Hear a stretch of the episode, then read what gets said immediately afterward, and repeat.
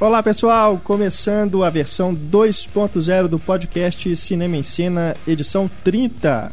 Esta é a nossa primeira versão 2.0, que, como nós explicamos, é um complemento do debate da edição anterior do podcast, com a repercussão entre os ouvintes, além de também ser um programa com atrações extras, né? Afinal de contas, não queremos que essa versão 2.0 seja limitada apenas a quem escutou o podcast com o debate. Né? Quem quiser só escutar a versão 2.0 também vai poder se divertir, se informar, né? curtir o programa também. Bom, nós temos, por exemplo, aqui no nosso programa a volta do giro de destaques, né, com as notícias que tem dado que falar aí nos últimos dias. Temos também o resultado do diálogo misterioso, esse aí, só quem ouviu o debate, né, que vai aproveitar, é, que vai, que vai aproveitar. concorrer aos prêmios, né? Temos mais prêmios ultimamente. Exatamente. Aliás, vem muita coisa boa por aí. E também temos aí a já tradicional Patrulha Cinéfila, né? Com nessa edição, aliás, nós temos o primeiro registro que nós recebemos de um problema com os lugares marcados nas salas de cinema. Um problemão, diga-se de passagem, que foi uma sessão bem concorrida de jogos vorazes. Né? Então nós vamos aí na Patrulha Cinéfila desta edição 2.0 do podcast, vocês vão saber o que ocorreu, né? A bagunça que deu nessa sessão por causa dos infames lugares marcados. Bom, e também temos outras novidades que você vai descobrir aí ao longo do programa. Então, sejam bem-vindos mais uma vez ao podcast Cinema em Cena. Eu sou o Renato Silveira e aqui ao meu lado, ele, o super Heitor Valadão. Olá! Que está se tornando super marido, né? é, super noivo por enquanto, super marido só daqui uns, a uns meses aí. É, isso aí. Temos aqui também Larissa Padrão, ela que te xingou muito no Twitter porque não conseguiu ir no show da Maria Rita, né? Xinguei muito.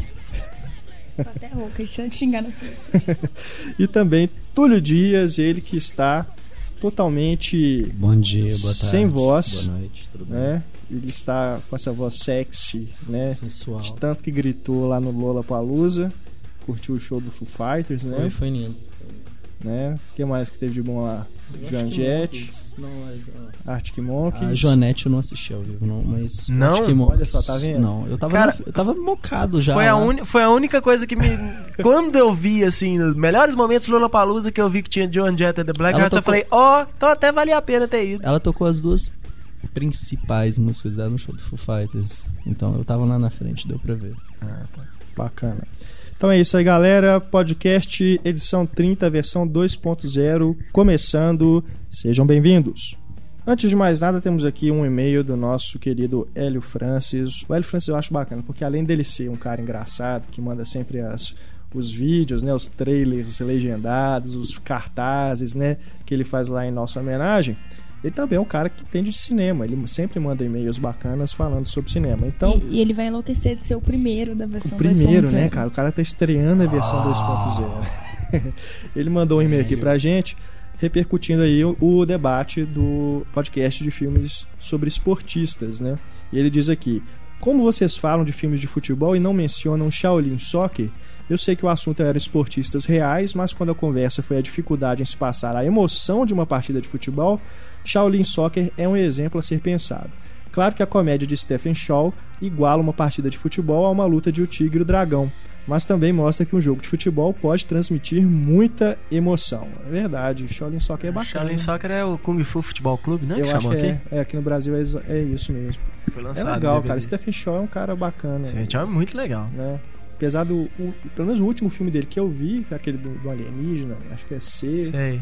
CJ19, uma coisa assim. né? É, acho que é CJ17. 17, né? É, é mais bobinho, né? Mais infantil, mas o, o Kung Fu Hustle é Kung muito Fu legal. Hustle é muito legal. É muito bacana. E o Shaolin Soccer é legal mesmo. Valeu, Hélio, pela lembrança. Ele continua aqui dizendo que a série de animação Capitão Tsubasa também fazia isso com maestria, criando momentos extremamente tensos a cada partida. Essa série eu não conheço. Vocês conhecem? Não. Cap- Capitão Tsubasa. Anime eu sou bem, bem fraco, assim. Só Uhum. conheço o, o essencial. Ja- japoneses, né, cara, eles têm uma fissura com futebol, apesar de não Tem. serem.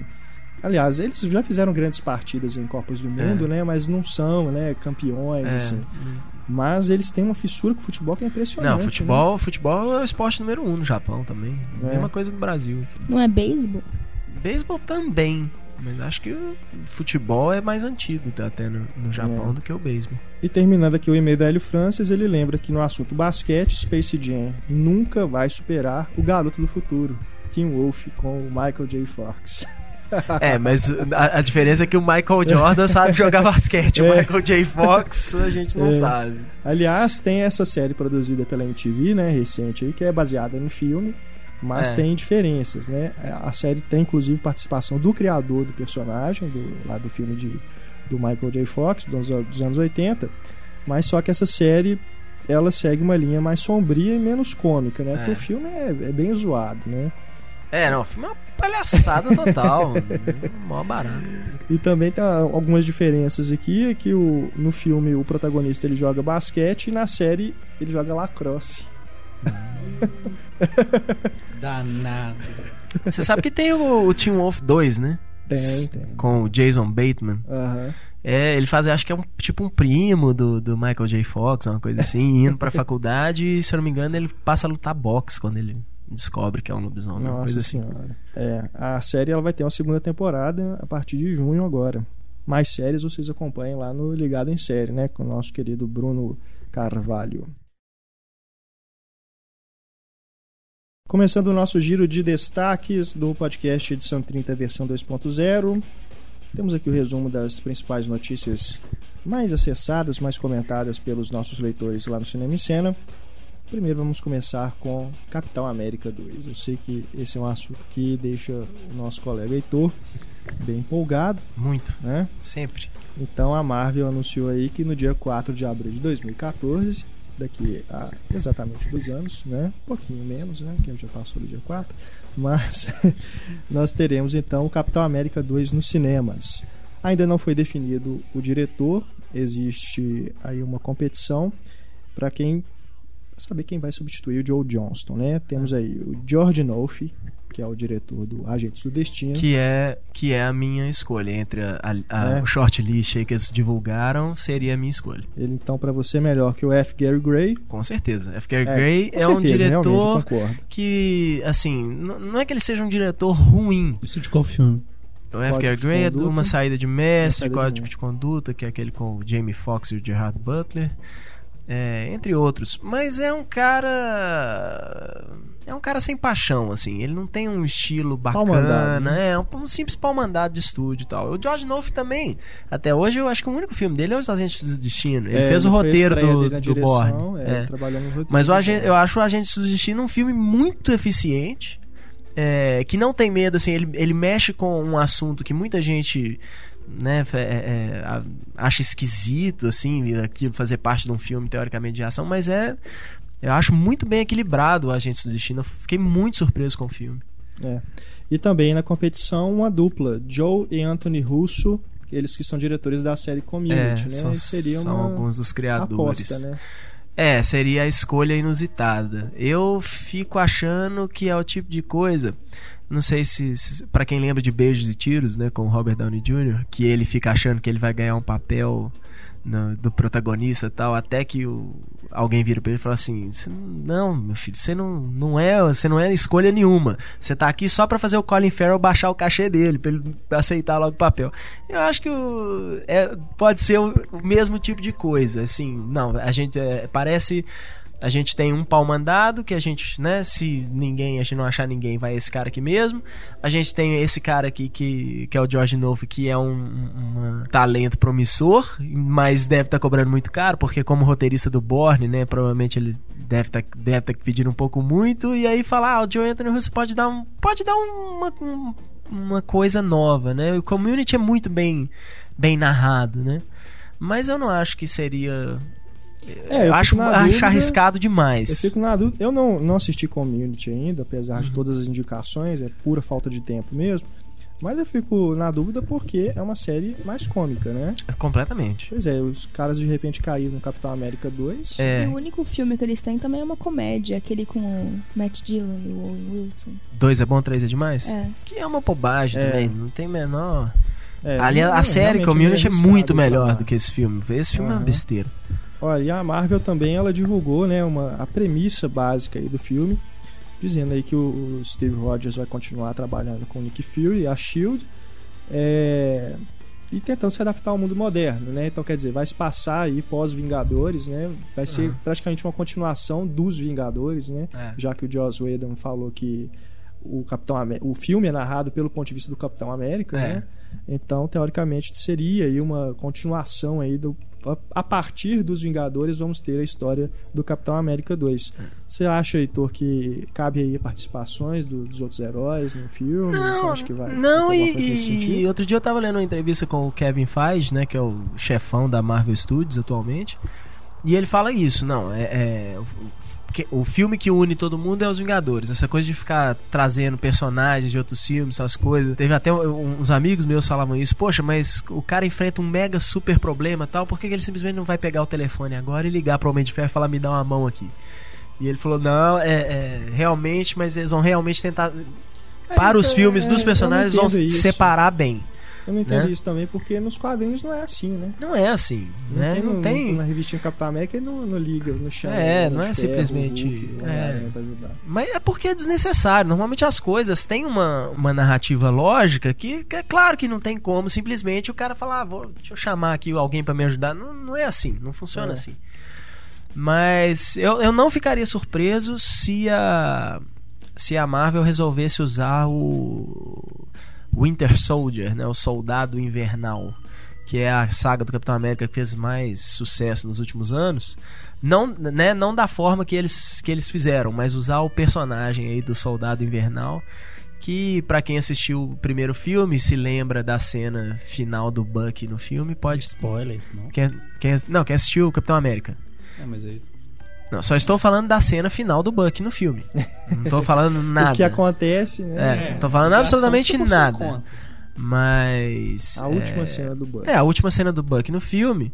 É, Já dá uma dica. ela, é, ela já pode muito bem ser usada pra essa para fazer essa adaptação do, do, do Soldado Invernal. Não é Entendi. spoiler não, porque eu vi o filme e eu não entendi o que, que pode acontecer. Pra, pra É. entender tudo aqui, você tem que ter eh, visto o filme e lido os quadrinhos pra saber exatamente do que, que a gente tá falando. Bom, por falar aí nessa mistura aí, né, de quadrinhos com cinema, né, quem entende uma coisa tem que entender a outra também para entender essas, esses detalhes, né, de história e tudo. Tivemos aí também o anúncio do vilão do Homem de Ferro 3, que será interpretado.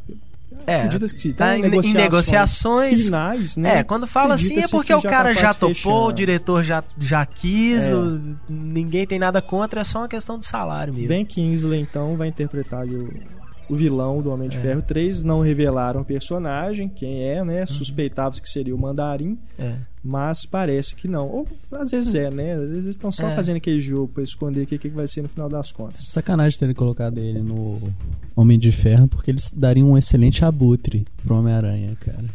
Né, É, quem sabe. Mas quem sabe também, o, o- na época que o Sam Raimi queria fazer o Abutre, né, no Homem-Aranha 4, que continuaria, né, o pessoal do Sam Raimi aí, o que ficou mais cotado aí e tal, que falavam até que já tinha aceitado e tal, era o John Malkovich. É, também Boa, seria. também. Essa é boa. E também o. Mas o Ben Kingsley tem a aparência física realmente do Abutre. Outro cara que também tem essa aparência física do Abutre, assim, apesar de ser bem pequenininho, né? Mas no- hoje em dia não, não faz a menor diferença, é o Jack Earl Haley, que fez o, o Rorschach no, no Watchmen. Verdade, é. Também E é um cara que a carreira dele bom. não tá deslanchando, né? Assim, É, é engraçado Aquele Fred Krueger ele dele é fez muito Fred ruim, fez, cara. Né, o Watchmen, ele começou a fazer É. grandes filmes, Sim. né? Ele vai estar no Grandes produções, Sombras da. Noite do Tim Burton. sim. É. Papel men- menor também parece, né? no- do coveiro. lá, Mas eu tava achando curioso porque os inimigos do, do Homem de Ferro são todos é, oscarizados, né? É, Ben Kingsley, antes teve aí o Mickey Mickey Rourke, Rourke e antes o Jeff Bridges. é. Mas de tio já, né? Mas sabe, sabe, o, o- problema é que eles assim, tudo bem, eles estão pegando grandes atores, né, pro, pros vilões do Homem de Ferro, porque o Homem de Ferro, a galeria de vilões do Homem de Ferro é muito É. fuleira.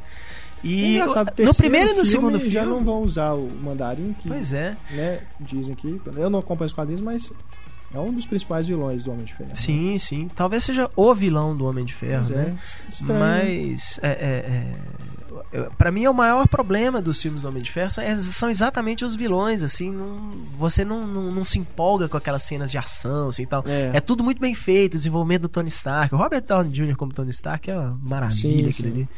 Mas aí na hora que fala assim, então tá, vamos pra grande cena de ação no final, é uma coisa que não te envolve, assim, é e tal. verdade. eu Por isso que talvez eu também. acho o Homem de Ferro 2 até melhor do que É, o primeiro.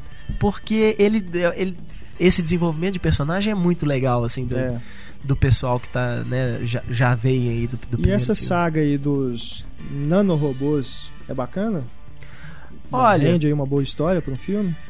Pois é, é uma coisa meio difícil de fazer pra um filme, porque traz grandes consequências. Então talvez fazer isso, começar isso num filme, é, sabe-se lá se o Robert Downey Jr. vai querer continuar com o Homem de Ferro. Porque teoricamente o contrato dele acaba agora no terceiro filme.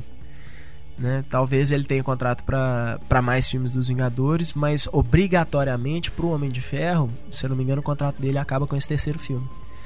Então, é, é, é, acho complicado fazer esse tipo de coisa pra resolver tudo num filme só. Porque eu duvido muito que eles vão, vão querer fazer exatamente o que se passa na revista em quadrinho, que é o Tony Stark virar quase um ciborgue aí, né?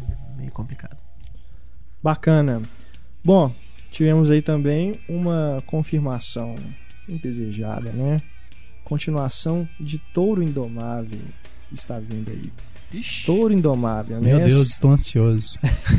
Não, o mais é, preocupante são as pessoas envolvidas, né? Porque não é ninguém assim que você fala, ah, pode fazer alguma coisa interessante, É. né? Olha só, o roteiro é de Martin Gig.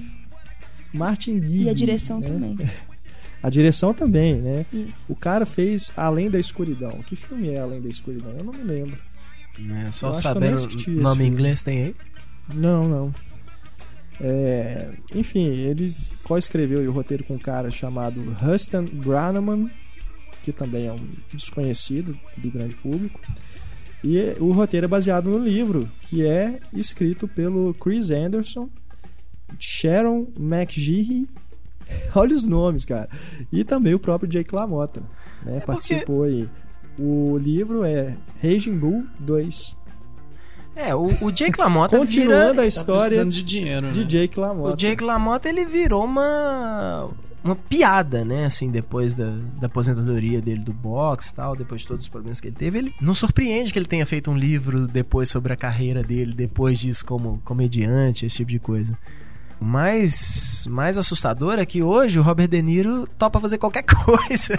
e não deve Mas ter nem topado. isso, nem isso, nem o Robert De Niro vai Hoje isso. em É. dia qualquer besteira o Robert De Niro tá fazendo. Verdade, é mesmo. Quem vai interpretar o Lamota nessa continuação é o William Forsythe, do Halloween o Início, né? O último Hum. filme mais conhecido que ele fez.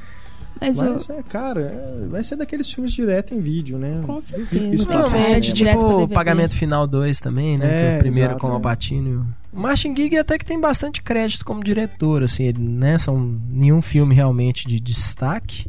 Esse Beneath the Darkness aí, se eu não me engano, ele chegou a ser lançado nos Estados Unidos esse ano. É um filme de suspense com. é, além da escuridão, desculpa. Que se chama Beneath the Darkness, é um título até bem, É. bem fiel. Que é um. É de que ano esse filme? 2011. Ele foi lançado nos Estados Unidos, se não me engano. É, é, é. É, eu- A gente chegou a fazer uma noticiazinha sobre ele, o trailer que saiu e tal, Passou mas é uma batido, historinha né? de suspense, passou batido. Uhum. Elenco semi-desconhecido, maior ali é o Dennis Quaid mesmo. É. Mas não é um cara. Bom, mais um destaque aí da semana, nos últimos dias aí, Joseph Gordon-Levitt está fora de Django Unchained, o novo filme do Tarantino, né? A notícia foi dada aí pelo site da MTV.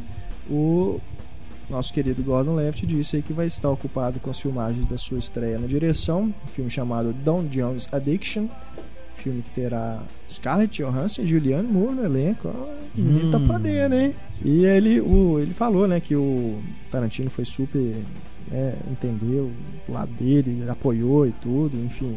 Tarantino parece ser um cara boa praça, não ia, né, cara, brigar com menino, porque É. o cara tá querendo fazer o filme dele como diretor, né, a estreia dele como diretor. Até mesmo que eu acho que o papel dele no Django Unchained seria bem pequenininho. É, né? pareceria uma, uma cena, talvez, né, o Tarantino gosta de fazer isso, né, personagem É. que só tem uma cena, Só tem né. uma cena. Uma É. cena de 15 minutos, mas é, É. uma cena. pelo que foi informado, ele seria parte de um trio de bandidos, né? E estaria aí ao lado do Anthony LaPaglia. Mas ainda não se sabe quem vai substituir o, o Gordon Levitt no filme do Tarantino. E nós veremos aí o Gordon Levitt no Batman, né? Ainda já sabe qual que é o personagem dele, porque eu, eu- eu evito ler spoilers. Assim, É, eu também prefiro, evito. Não evito. vamos falar É, aqui. Não, né? Chega. saber se morreu, ele tá já no Batman. sabe o que, que ele Tá, faz? não, já ele foi, é um já vazou policial. isso? Ele é um policial. Só que Que policial, né? É, não. Enfim, não, Mas vamos acho queremos saber. Eu vamos acho ele a cara do Robin. Eu acho que ele tinha que ser. Se, Que vai tá ter o Robin, que ele é igualzinho. mané Robin, não Eu tem nada a ver com que o Robin. vai pôr Ele Robin tem, ele é igualzinho o Robin. não. Tem nada a ver com Robin. Robin tem que ser um menino mesmo. Menino Nossa, de... o Joseph Gordon-Levitt tem cara do quê? Ele parece ter 13 anos até hoje. Não, Mas pra que não. Robin, cara? É, eu também acho que Robin? bobagem. Mas o Robin poderia ser o Asa Noturna, né, nesse caso. Não, mas o Asa Do mesmo Noturna jeito que a mulher gato- do Não, Batman. É, a Mulher Gato não tá usando o nome de Mulher Gato, tá usando só Selina Kyle. Mas o Asa Noturna também só é legal pela evolução do personagem do, do, do Robin, Dick Grayson, se tornando Asa Noturna. Por isso que é um personagem legal. Mas se simplesmente falar assim, ah não, mas não chama Robin, chama Asa Noturna, é a mesma besteira, só que chama Asa Noturna. Bobagem, não. Asa Noturna é legal nos quadrinhos por causa do histórico dele. Mas e o Joseph Gordon-Levitt também vai estar no, em dois outros filmes nesse ano que vão ser lançados no mesmo dia, inclusive. Que é o Looper e tem o Premium Rush, que como é que é o nome em português? Ficou horrível o nome em português. Perigo por encomenda. Perigo por encomenda. Nossa senhora. Que é um, infelizmente, é um Eu filme assim, até esse filme. Não, eu fiquei curioso com o trailer, né? Já, o filme já ele foi adiado já, assim, ele já tá pronto já tem um tempinho. É, só que é do David Cap, cara, que putz, já é um estrago como roteirista, como diretor, ele não é muito melhor, não. É, mas o Looper é do Ryan Johnson, né? Que fez o. Não, é, bastante curioso, É, cara. eu ainda não vi os Vigaristas, mas o Brick, né? A, a ponta Nossa, de um crime, é um filmaço. Os Vigaristas é legal Filmaço. também. Agora, esse Looper que é. Pega mais ou menos o conceito do Exterminador do Futuro, né? Eles mandam o cara pro passado pra. Ele é um assassino de encomenda, né? É, ele é um assassino de encomenda que uma. Ele é enviado pro pessoal, passado. Não, o pe... Depois não, mandam não. ele mesmo no futuro pra pegar ele. É, é, é, é um- ele, é só- ele é um assassino de encomenda que mata pessoas que são enviadas pro passado. Porque Ah, aí não tá. fica não fica vestígio do crime. Entendi. As pessoas são mandadas pro passado e ele mata essas pessoas no passado. Até que um dia a pessoa enviada pro passado é ele mesmo, a versão futura, que, é, o Bruce Willis. É. É. Não, parece ser o muito que eu legal. entendi o da sinopse. pelo menos, é muito interessante e o diretor é bacana. Então é, É. um filme realmente a se esperar. também. E o ator também, muito bom. Só que o Ryan Johnson é meio maluco, assim, deve ter muito mais coisa aí, assim. Falam que isso é bem o principal, assim, do, do enredo, mas deve ter muito mais coisa aí. Com certeza. Mais um destaque aí dos últimos dias, Fernando Meirelles, que agora está tweetando, né? Arroba FMEI7777. Bem difícil, né? Eu, eu acredito assim, pelo que a gente viu, ele já tinha essa conta no Twitter há muito É, tempo. criou, logo que apareceu Ele o criou- Twitter, ele criou, não, É, bota aí qualquer ele coisa. criou um negócio bem diferente, assim, pra ninguém achar facilmente, né? Mas ah, depois que apareceu no CQC, né? Já apareceu no Cinema e Cena É. agora, já caiu agora no conhecimento da galera. Daqui a pouco ele tá tweetando em inglês também. Quantidade de seguidor que vai arrumar, tá tweetando É, em e o inglês. que né, levantou aí essa procura pelo Twitter dele, nós que acompanhamos o cinema, é que ele meio que anunciou que ele tá querendo o Michael Fassbender pro próximo filme dele, que vai se chamar Nemesis, um título até meio estranho, que é porque é uma cinebiografia do Aristóteles Onassis, Isso, né, uma mas é- magnata grego e tudo. E ele tá querendo o Fassbender para fazer o Bob Kennedy, né, o irmão Sim. do JFK. É, também falou algumas outras. Nemesis É, o nome, do, livro, do livro, que ele é né? baseado. É, isso. eu acredito que vão acabar mudando, não?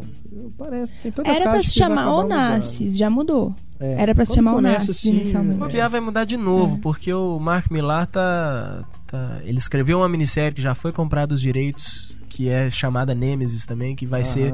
Vai ser, na verdade, o, o, o, o herói da história é um vilão, né? Então. Mas ele já tem. Parece que o Tony Scott quer dirigir o filme, assim, ele já, já anunciou isso algumas vezes, que o Tony Scott é o diretor, por enquanto, né? Que Aham. também se chama Nemesis. Então isso deve mudar. Mas É. o, o Onassis, ele foi casado com a Jacqueline Kennedy, que depois se chamou Jacqueline Onassis. E ele vai falar meio que dessa briga, porque diz que ele brigou com o, o Bob Kennedy, né? Por causa da- dele ter casado com a Jacqueline. E existem teorias das cons- da conspiração falando que o Onassis mandou matar o Kennedy. Tan, taran, tan. Então não é bem uma assim, biografia, né? É. Eu acredito que, pelo estilo do Meirelles, ele é capaz de até se concentrar em alguma coisa nesse sentido. Nemesis é nome de ficção científica, cara. Não é? Além do Michael Fassbender, ele também pediu sugestões de quem poderia ser a Jacqueline Kennedy. Ele pediu para as pessoas É. sugerirem. E disse, né, que Mas tá história- pensando. Essa no- história do. Desculpa, essa história do Fazbender não é pra zoar o, o Zé Padilha? Eu também Que pensei mencionou. nisso, né? o- pô, ele menciona É, assim: ah, o Michael Fassbender é muito bom. Aí sai Não, no é. mundo inteiro: Michael Fassbender vai ser o Robocop.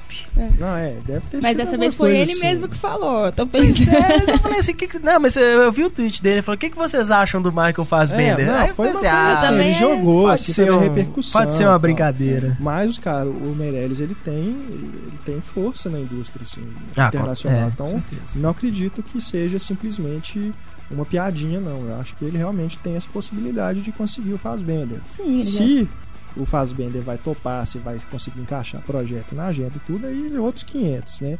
Mas eu não seria pra mim nenhuma surpresa se ele conseguisse, não. Pô, o cara que já conseguiu trabalhar aí com Anthony Hopkins, Ralph Fiennes, Ralph Fiennes, Julianne Moore, enfim. Jude Law. né? Jude Law, é.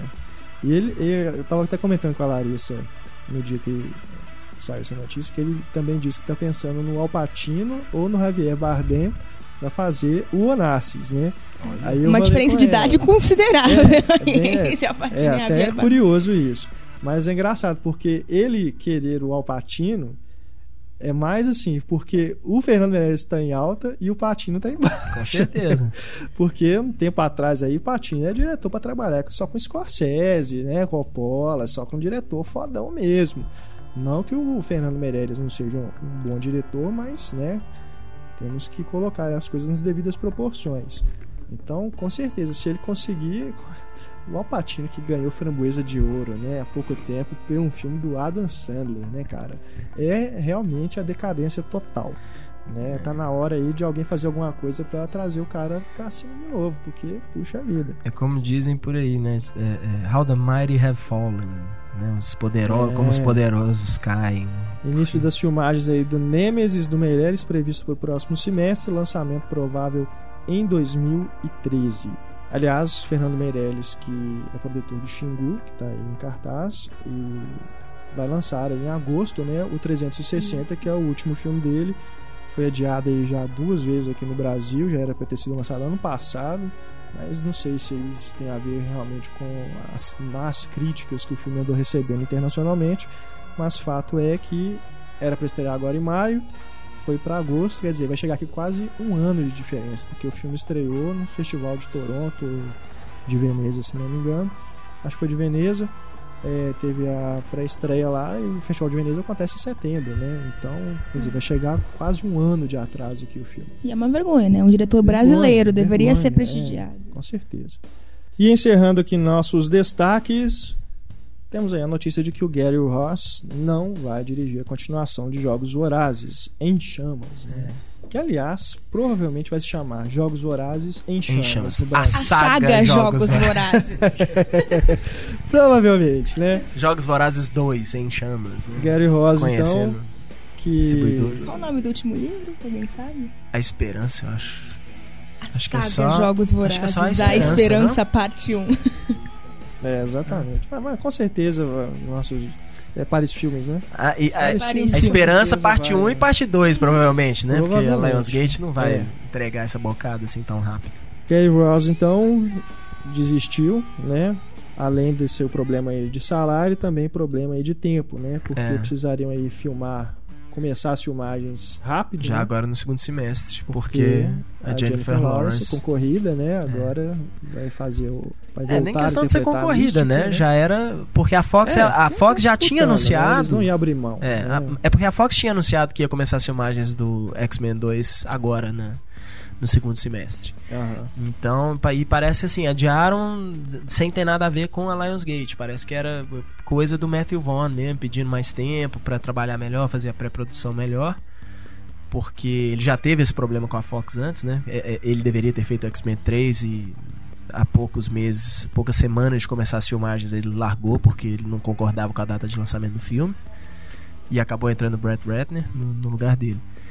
Então, a, a- o- que acontece é a mesma coisa, só que aí a Fox adiou pra janeiro. Então, aí a Lionsgate falou: se a gente não, né, a gente tem que filmar agora no segundo semestre, porque aí a Jennifer Lawrence tá livre. Porque a Fox, como o contrato dela é anterior, ela poderia né, exercer essa cláusula aí, falando que se coincidir, dançou, a Lionsgate dança. É. Então, né, e como ela não, não quer dançar de jeito nenhum, ela prefere correr aí com isso, mas o Gary Ross não, não tá interessado. E ele, ele cita também a mesma coisa do, do Joe Johnson, né, que a gente tava falando. Pegar isso aí, ficar mais dois anos trabalhando com isso, aí vão falar, não, vai fazer o terceiro também, aí fala terceiro é parte 1 e parte 2, né, do jeito que as coisas estão acontecendo agora. Então, acho Mas bem... eu acho uma pena, cara, ele sair, porque você vendo o filme, você observa que tem muito do diretor ali, tem um, um estilo todo dele ali. Então, se mudar, né, é, vai mudar, né, no caso, com certeza vai mudar o visual, vai mudar a- o, o toque, né, do, da pessoa É. que estiver ali no comando, que ainda não foi anunciado, né, quem que vai dirigir. Mas vai acontecer, acaba acontecendo igual, quer dizer, eu ia citar o problema aí da saga Crepúsculo, que cada filme é um diretor, mas se a gente for observar, todos são iguais, né? Mas é aquele o problema é aquele negócio, né? Como é que você consegue um diretor, autor, pra continuar o trabalho de alguém, É né? Porque os caras não complicado, querem né? que seja uma coisa muito diferente do que já funcionou ali, né? A, a- a Warner fez uma aposta grande no, no, no Quaron, mas até Quaron que fez o Harry Potter. É o Harry Potter 3. A Warner fez É, uma não, foi uma aposta Harry muito Potter, grande. Eu concordo que realmente os filmes têm identidades diferentes. né? Exatamente, mas é, você pode levar em, em fa- em consideração o fato de que o Harry Potter envelhece a cada filme, né? Assim, Sim, é, sim. as histórias vão se tornando mais adultas também.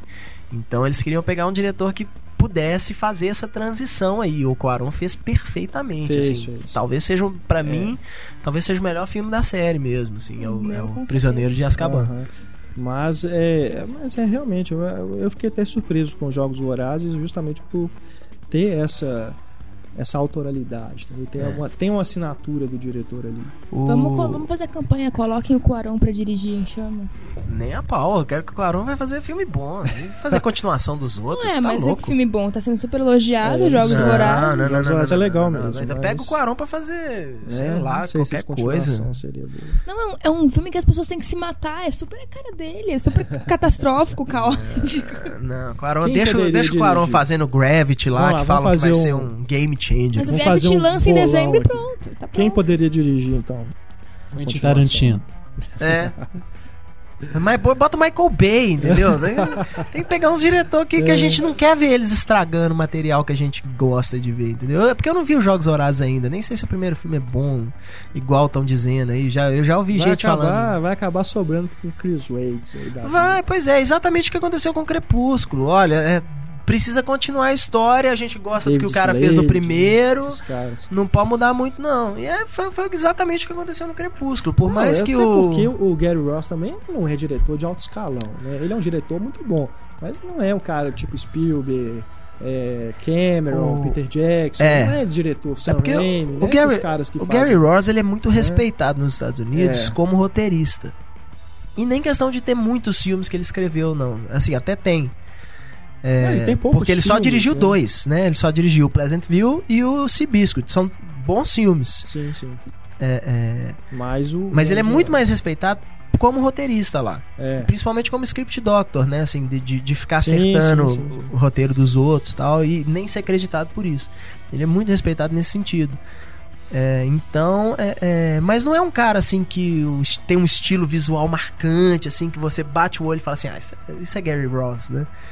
Então né, é um cara que, com uma boa supervisão, assim, você consegue um diretor que possa fazer um trabalho equivalente.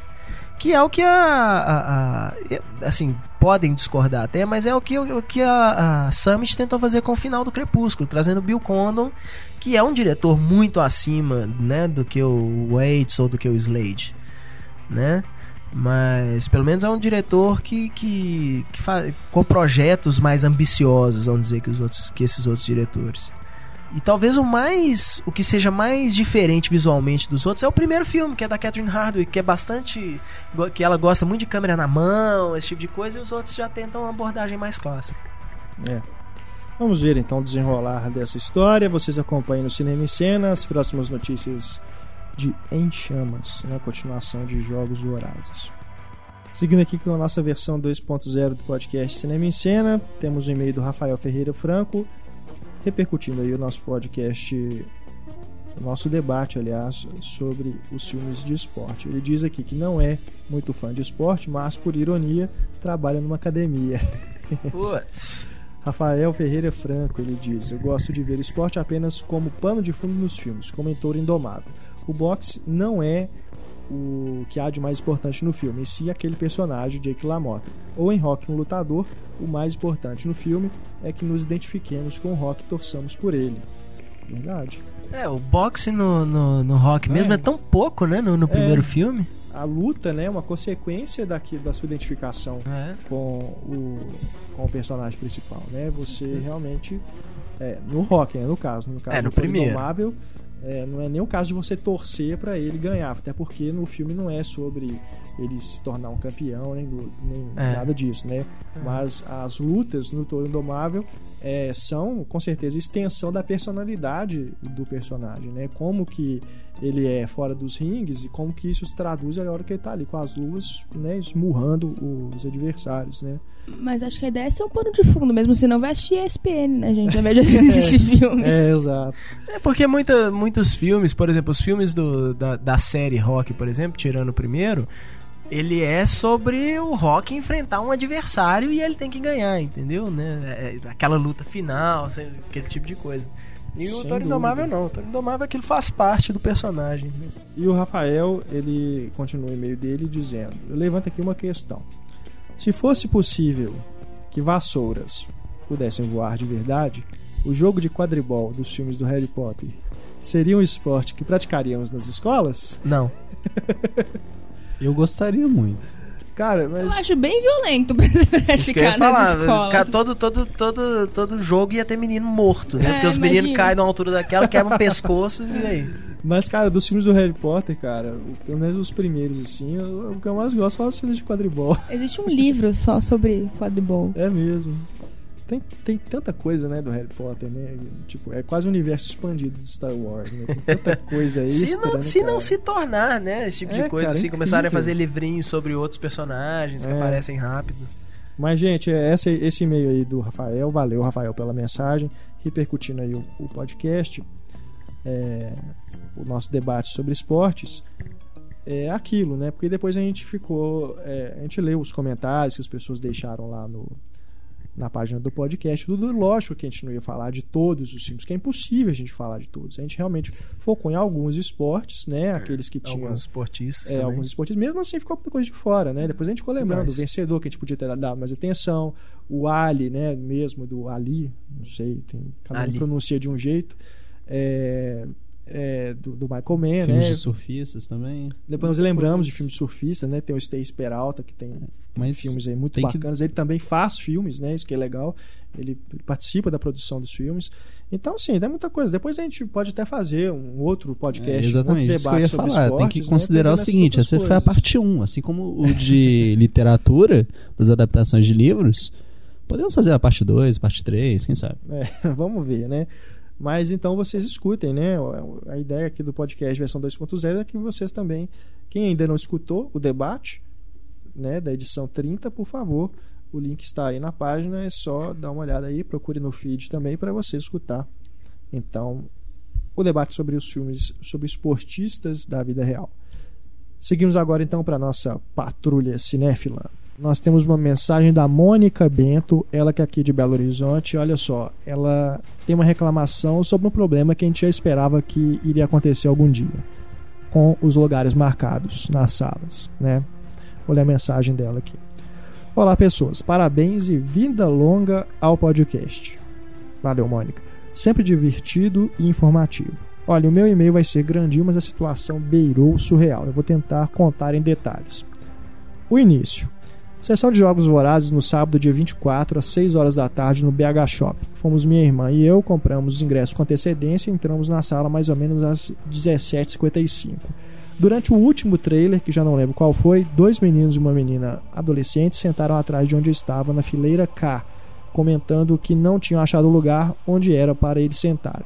Devia ter alguém lá já e eles comemoraram a sorte de terem achado três lugares juntos. Considerando que a sala estava cheia, não era sorte nenhuma. Claro que não. Percebi isso na hora e comentei com a minha irmã que aquilo não ia prestar. O último trailer acabou, o filme começou e três rapazes mais velhos subiram as escadas e pararam na fileira atrás da nossa. A confusão. Um dos rapazes, ela dividiu em capítulos. a confusão. Um dos rapazes falou para os meninos que aqueles lugares eram deles e a menina respondeu meio rindo. Desculpa, deve ser mesmo, mas já tinha gente nos nossos lugares também. Que pena. E que eles continuaram sentados. Ai. Olha. peraí, peraí. Eu e mais dois amigos meus, é. eu acho que eu nem respondia. Aliás, só teria uma palavra é. que o, o, já é usada demais nesse podcast que eu não vou repetir, mas. Um dos rapazes falou.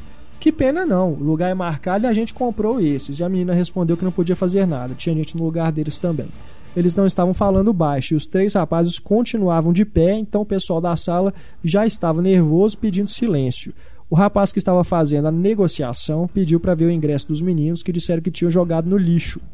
Um cara ah. sentado nas poltronas de trás falou que alguém devia chamar o Lanterninha, que eu nunca vi no BH Shopping, e resolver aquilo logo, porque estava atrapalhando todo mundo.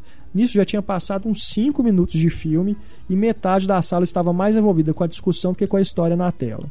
Um dos rapazes que estavam de pé desceu as escadas e saiu da sala, e um dos meninos que estavam no lugar deles também. Logo voltou um funcionário do cinema, o rapaz e o menino com os ingressos que ele disse que achou no lixo deitado na sala. Uhum. Um grupo de pessoas subiu logo depois e que coisa, também encontrou os lugares ocupados por outras pessoas. Como acho que o Cinemark ainda não pratica overbooking no cinema, a conclusão é que tinha bastante gente folgada ali. A pausa. Quando os três adolescentes finalmente sentaram, o filme já estava na parte que explica o que são os jogos vorazes. Mas do nada o filme parou e as luzes foram acesas. O funcionário do cinema, lá nas fileiras do topo, falou mais ou menos assim: Gente, desculpa, mas os ingressos são marcados e mesmo assim o pessoal não senta no lugar certo. Pedi para acenderem as luzes para resolver aqui atrás e não atrapalhar, e atrapalhar menos vocês. Teve gente gritando: É isso aí! E teve gente xingando. Todo mundo se virando para ver quem estava nos lugares errados lá em cima. O ar-condicionado da sala estava desligado e o som baixo, então o pessoal gritou que ele podia resolver isso de uma vez. E não resolveu. Foi uma zona, basicamente. Uns cinco minutos depois a luz apagou de novo e o filme continuou de onde parou. Teve uns berros de volta o filme, mas isso não aconteceu. Isso já era mais ou menos 6h45 na sessão que começou às 6 da tarde. Caramba! E é por isso que eu não vou no é. Cinemark BH Shopping. Conclusão: escrevi tudo isso para fazer um pedido. Pessoas, respeitem a marcação dos ingressos. Acho que o funcionário que confere os ingressos na entrada podia falar isso, ou então passar naquelas mensagens de antes do filme. Apesar daquele trailerzinho de cinema que não adiantar nada se for ver a quantidade de celulares continua ligada depois. Ou então o funcionário avisar lá na frente que quem desrespeitar a marcação de lugares vai ser punido. se a sessão está vazia, vá lá, senta onde quiser, mas uma sessão lotada não dá. Isso não é tanto culpa do cinema quanto é dos frequentadores, mas acho que reforçar o aviso podia ajudar. É isso, desabafei aqui. Depois disso a sessão correu numa boa, mas o início foi tenso. Achei que ia vir sangue ao vivo e não só na tela. Cara, que confusão. Eu fico imaginando os próximos blockbusters que entrarem. Batman, Vingadores, né? Crepúsculo aí no final do ano. Cara, vai ser uma zona. Até as pessoas se acostumarem com isso, se elas se acostumarem, né? Vai dar mais confusão. Com certeza, isso não deve Cara, ser o primeiro caso. Numa boa, eu acho que nem. Se a sessão tá vazia, você consegue escolher um lugar bom. Né? Então, não, não, nem quando a sessão tá vazia, eu não acho que justifica. Eu, eu sou totalmente a favor. Desculpa. Mônica. Eu sou totalmente a favor do, do da Mônica nesse sentido aí. Eu acho que tem que. Ah, é isso, cara. Eu acho que chegou. Ó, você tá no meu lugar. Não é problema seu, uma pena, tal, não sei o que. Eu acho que tem que tirar o cara da sala. Não é nem achar o lugar certo dele, não. Ó, você já incomodou, você já deu problema, porque até achar o lugar desse cara, aí bobear, né? Quem tá no lugar dele também vai ter que achar o lugar, vai ficar meia hora atrapalhando o filme de todo mundo. Não, ó, meu amigo. Não, é. Te peguei aqui no lugar errado, tchau, sai da sala é sem aquilo, devolver o dinheiro. As pessoas já não respeitam isso de ficar conversando, de atender celular, vai respeitar lugar marcado? Não vai mesmo. Então, ah, de repente, essa lei pode ser uma ótima oportunidade dos cinemas começar a disciplinar as pessoas numa sala de cinema, entendeu? Se comportar numa sala de cinema. Eu acho que Tem que ser mais rigoroso mesmo. toda sala de cinema devia ter um, um cara assim, de uns 3 metros de altura por 4 de largura, que entrava lá na frente, ao invés de ter aqueles trailerzinhos lá, os. Não, entrar um cara com cara de mal no cinema e falar assim. A regra do cinema é o seguinte, sabe? Falar, e quem não obedecer, eu vou tirar e não, o dinheiro não é devolvido. Chama o Capitão Nascimento, pô. Sacou? Isso assim, pelo menos aí. Você é moleque! Você é É. moleque, você sai dessa fileira e vai pro seu Você é lugar! moleque! Mas eu gostei da atitude do BH Shopping, eu não entendi esse negócio do a culpa é do BH Shopping, a culpa é das pessoas mal educadas. Não, é, com certeza. Eles, eles tentarem resolver, acender a luz e tentarem resolver, eu acho que foi uma É. atitude bacana. O que, eu, o que eu acho assim, olha quanto essa pessoa atrapalhou. É, as pessoas poderiam falar, pô, mas eles poderiam ter voltado o filme. Primeiro, o filme é em película em digital? Porque se for película, é impossível voltar o filme. Você vai ter um trabalho imenso pra voltar o filme. É um negócio Não, não enorme. tem jeito. Ainda mais 5 Além minutos de que você filme. vai atrasar a próxima sessão. Exatamente. E você vai atrasar todas as outras sessões É. depois. Mas é isso, é o problema, eu não sei, cara, se o problema é a legislação mesmo, se não tinha que ter essa lei, porque por um lado ela é boa, por outro lado tem esses problemas, eu sei, Mas, a olha- questão de, das pessoas serem educadas, Mas- como é que se controla é, isso? Mas isso aí é, é uma coisa, cara, que infelizmente aqui no Brasil, o único jeito de resolver vai ser daqui uns 50 anos investindo em educação hoje, É, né? Que aí as pessoas que certeza, estão mais é. educadas hoje vão, vão ter essa consciência. seguimos agora para o momento aguardar aí por quem participou do Diálogo Misterioso, vamos dar então finalmente a resposta. A resposta então do Diálogo Misterioso, que foi bem difícil, V de Vingança, vamos escutar aí. Gets me every time. Never seen it. Really? Would you like to? Does it have a happy ending? As only celluloid can deliver. Na- não custa nada, né? Escutar a doce voz de Natalie Portman, nem a doce voz de Hugo Weaving. Então, A escutem. Hugo eu dispenso. Não, não dispenso não. Acho ele massa. O é Quero massa. ele no meu ouvido. Por mais que enche o saco do, né, do povo sempre lembrar dele lá falando Mr. Anderson.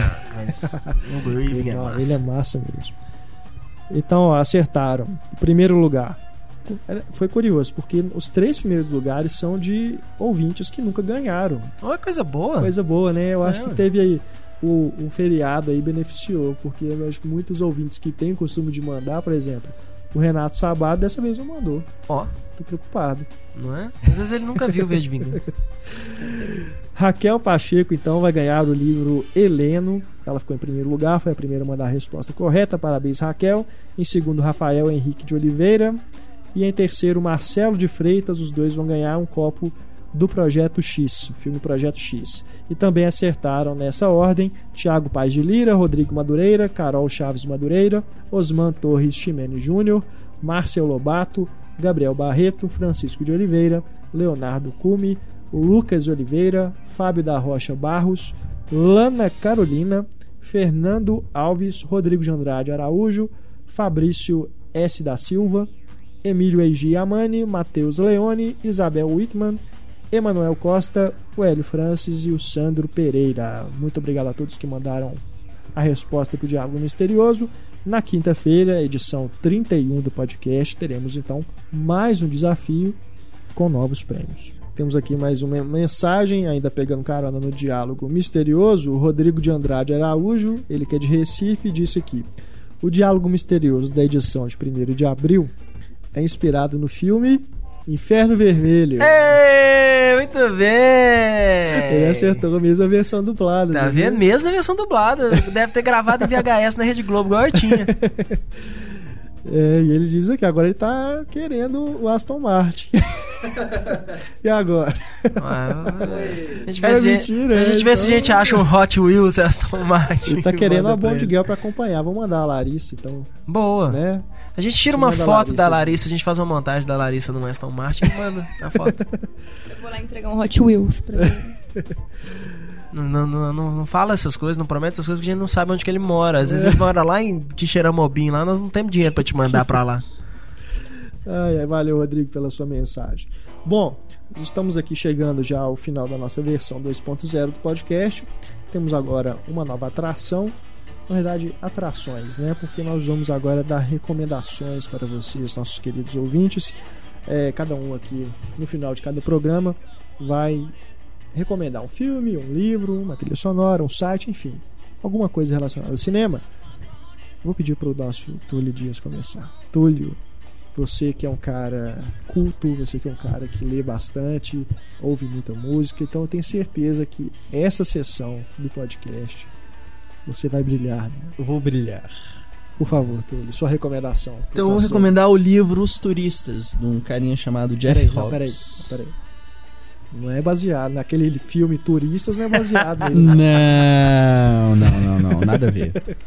O Hobbes é um cara que tem um aval do Bret Easton Ellis, que é o autor do Psicopata Americano e Regras da Atração, né? Isso. O livro do Regras da Atração chama Jogos da Atração, eu sempre confundo. E os turistas conta is- é uma narrativa ácida que tem cheia de reviravoltas, tradicional mesmo no estilo do Ellis. E ele faz uma crítica ao conformismo e acomodação nos relacionamentos. São quatro pessoas que estudaram juntas assim na faculdade. Aí passa um tempo, eles se reencontram e a vida de todos se cruzam, saca? De uma forma que você fica, puta que pariu, caralho, não tô lendo isso, saca? É muito legal. Então eu recomendo esse livro, vale a pena a. Saiu aqui no Brasil tem pouco tempo, é fácil de Sa- achar. É, não, provavelmente você acha fácil. Saiu pela Roku, deve ter saído há uns dois, três anos. Bacana. Os turistas, então. Os turistas, Jeff Hobbs. Legal, a gente vai colocar o link aí no, no Buscapé, né? Para as pessoas escolherem qual loja comprar. É, procurem então o livro recomendado pelo Túlio, Os Turistas. Inclusive, deve virar filme. Não, algum- com certeza. Em algum momento. Porque né? tem o. Na, sei lá. né, o- Ah, do tem, jeito tem que as muita pessoas- coisa Do assim, jeito que os filme, distribuidores são criativos, eles não vão é, fazer questão de mudar. Né? cara. A Larissa falou Os em off aqui. Os turistas. Dessa vez sem assassinatos. A- A Larissa em off me pergunta: Você leu o livro? Porra! Caralho! Agora, Eu li, tá? É. Heitor, sua recomendação. Então, cara, minha recomendação eu tava pensando sempre né, em manter um padrão nela de recomendar filmes que às vezes pouca gente viu e que, que eu tenho assistido recentemente, tipo um clube do filme. E essa semana eu assisti pela primeira vez, é, é, me envergonho de dizer, mas. é, Atenção. Não, não, não, não, não, Olha não é, só, não é um filme. a revelação. Não é um filme muito conhecido, não. É, o filme chama-se Pacto Maldito. É, Mean Creek, o Você nome. não viu Ah, Pacto que Maldito? vergonha, não né? Sério? Isso é Mas muito legal. é um filme de 2004, ele É. foi lançado aqui no Brasil pela Paramount em, em- em DVD. Se eu não me engano, ele- quando ele passou nos cinemas, Com passou muito título. rápido, passou com outro título. É. Que eu agora não vou, não vou me lembrar qual foi. É, mas em, em DVD ele chama- chama-se Pacto Maldito. É muito legal. É do Jacob Baron Estes, que não trabalha bem devagar também, parece que ele trabalha mais como script doctor do que como realmente diretor. Ele tem um filme pra sair ainda, acho que foi completado agora no final de 2011, dá pra sair esse ano. É, é um filme até com, com atores grandes, o Tobey Maguire, Elizabeth Banks. E é um filme muito interessante porque é um tema que no Brasil hoje em dia está muito atual, que é a questão do bullying. Né? E a interpretação que o, que o diretor faz aí dessa história de bullying e o, o que que acontece mesmo, porque no final das contas a gente sempre vê a pessoa que. que bom, eu ia falar bulina, mas não funciona. Essa, Né? O valentão aí sempre é visto como meio que um, um, um monstro, né? Assim, tem- até naquele filme do Larry Clark, o Bully, você não sente simpatia nenhuma pelo, pelo valentão do filme. E o Jacob Aronofsky ele faz um filme sobre pessoas, né? De todos os lados são, são sobre pessoas. É muito interessante ver, assim, e é, é um filme muito bom. Eu gostei Verdade, discute bastante. valores, né? Isso é muito bacana. É, discute valores de- é, é, é, e, e até assim, poxa, é, a, a forma como as pessoas encaram a vida, Sim, né? sim. De, de qualquer jeito. É com um dos Culkin, né? É com o Rory. Culkin. Rory Culkin. É, ele ainda era bem moço na época, É, né? Do filme de 2004, 2004, nós estamos em tá quase 2012, fazendo 8 10 anos. Ele devia ter uns 14 anos no máximo na época. Mas procurem na sua locadora mais próxima, Pacto Maldito, 2004, um filme É, eu recomendo bem interessante. Pacto Maldito, valeu Heitor pela recomendação. Larissa Padrão, você, você está empolgadíssima para dar a sua, a sua recomendação. Você está, né? Você não está se contendo. Por favor, então, recomende. Por favor. Eu não vou recomendar Santos 100 anos de futebol arte, porque o Renato mandou eu não recomendar Santos 100 anos de futebol. E porque eu não assisti, não, Não, seria não justo eu recomendar o É, filme que eu não não recomendando, mas recomendando, né? É. Tipo, não recomendando, mas. Mas É, você que mora em Santos, lá em. São Paulo, onde o filme estreou, eu acho que é imperdível. Mas enfim, não é esse meu destaque, porque o Renato proibiu. Bom, é a- de- depois de não recomendar esse filme maravilhoso, é, essa semana eu entrevistei os diretores de dois sites que é, de um sistema de financiamento chamado crowdfunding, que é quando você várias pessoas decidem financiar algum projeto artístico, que é o Catarse, o site, e o Cibit. Então eu recomendo os dois sites, porque eles valem muito a pena e você encontra projetos muito legais lá que você pode contribuir. E assim, não é você estar fazendo caridade com isso, você tem contrapartidas. Então, tem filmes lá, por exemplo, o filme do Beto Brant, o último dele, eu receberia as piores notícias dos seus lábios. É, tem vários projetos muito bacanas, muito inovadores lá de galera que não tem dinheiro pra fazer. E não só no cinema, na música, show, literatura, é, projeto social, enfim. E você pode contribuir e, só pra dar uma ideia, assim, por exemplo, você contribui com 50 reais, mas em compensação, quando o filme for lançado em DVD, você recebe ele na sua casa. Tem, dependendo dos valores que aumenta, você pode ir pra uma banda, por exemplo, você pode receber um show particular da banda na sua casa. Então ele para cada valor que você que você contribui, você ganha uma contrapartida. E é muito legal, porque daí você pode possibilitar com pouco. Tem projetos que você pode doar 10 reais, 5 reais. Você pode doar pouco e você possibilita algo que pode interessar muita gente, inclusive a você, e você recebe contrapartidas. Bem, bem legal bacanas. mesmo. Então eu recomendo os dois sites, o muito boa. Catarse e o Cibit. Os links S-I. estão aí no- na página do, do podcast. Eu quero Muito recomendar legal mesmo. outro também, que é o Queremos.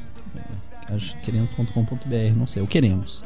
O Queremos é exclusivamente de música e eles pegam os shows que acontecem no Brasil e levam pro Rio de Janeiro. Então você paga a cota do mesmo jeito que a Larissa falou.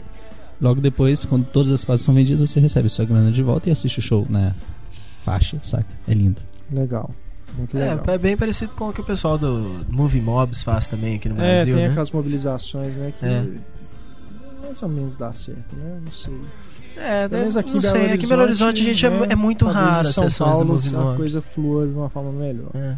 Bom, e a minha recomendação é um filme muito legal nessa onda aí de vampiros, né? Vocês aí que gostam de vampiros, mas eu duvido que vocês assistiram esse filme, chamado Cronos, que é do Guilherme Del Toro. Filmaço. Primeiro filme dele, né? Primeiro longa É, dele. primeiro longa dele 1993. Esse filme, cara, se ele existe no Brasil, só em VHS, porque ele não saiu em DVD e não saiu em Blu-ray.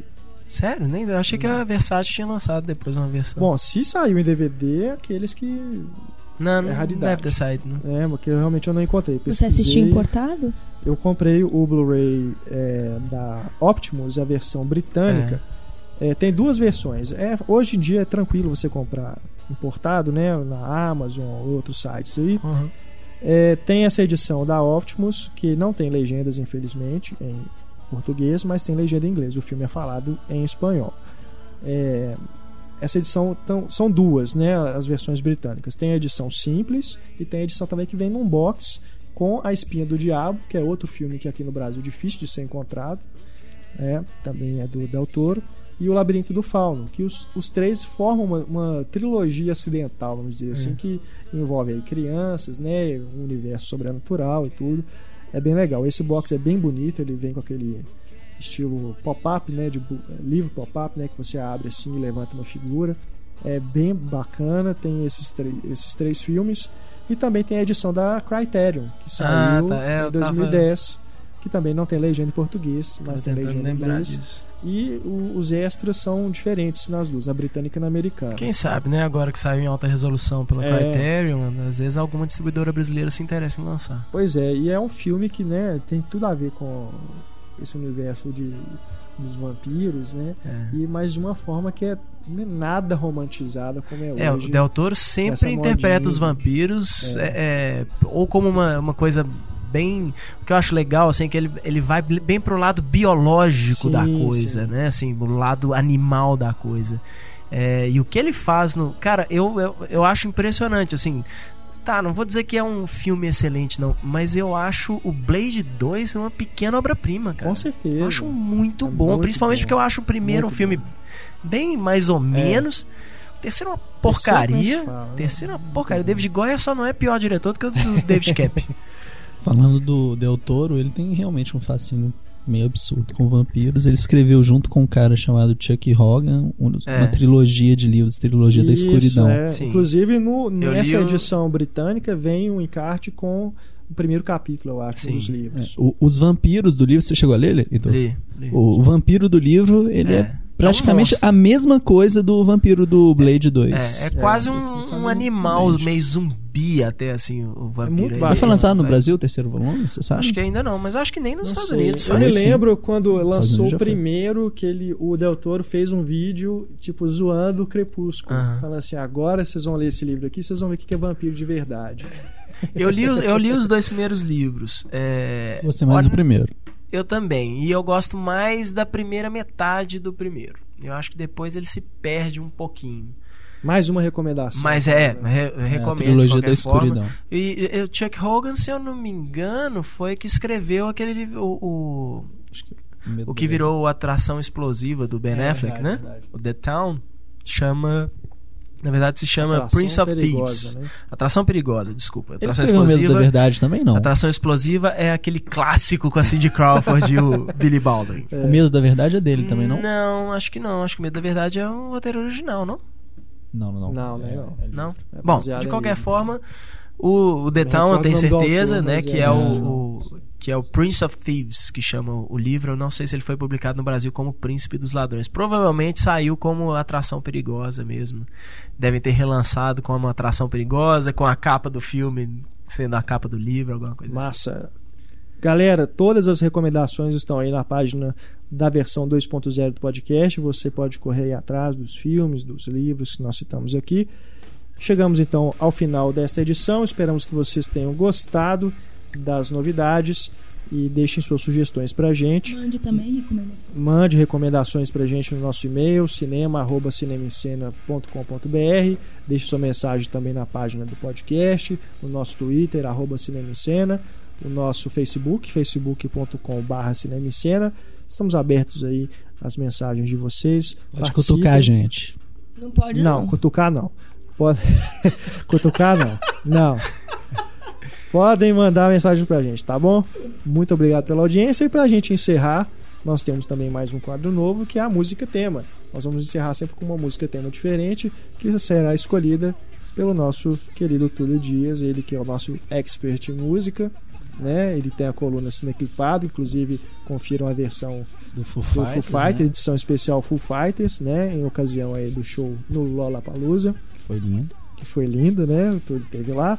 Então, Túlio, por favor, a música tema da edição de estreia do nosso 2.0. Para ser um- uma estreia legal, né? E até por conta do momento, ser um momento de tristeza pós Foo Fighters, um momento depressivo, eu escolhi a Bittersweet Sym- Symphony, que é do The Verve. é uma a música tá no disco lançado em 1997.